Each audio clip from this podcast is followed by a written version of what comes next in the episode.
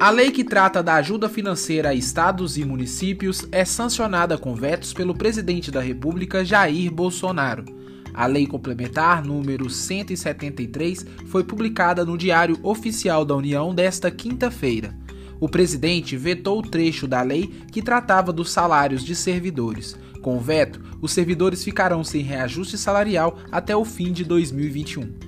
De acordo com o texto, a União entregará, na forma de auxílio financeiro aos estados, ao Distrito Federal e aos municípios, em quatro parcelas mensais e iguais, no exercício de 2020, o valor de 60 bilhões para serem aplicados em ações de enfrentamento ao novo coronavírus.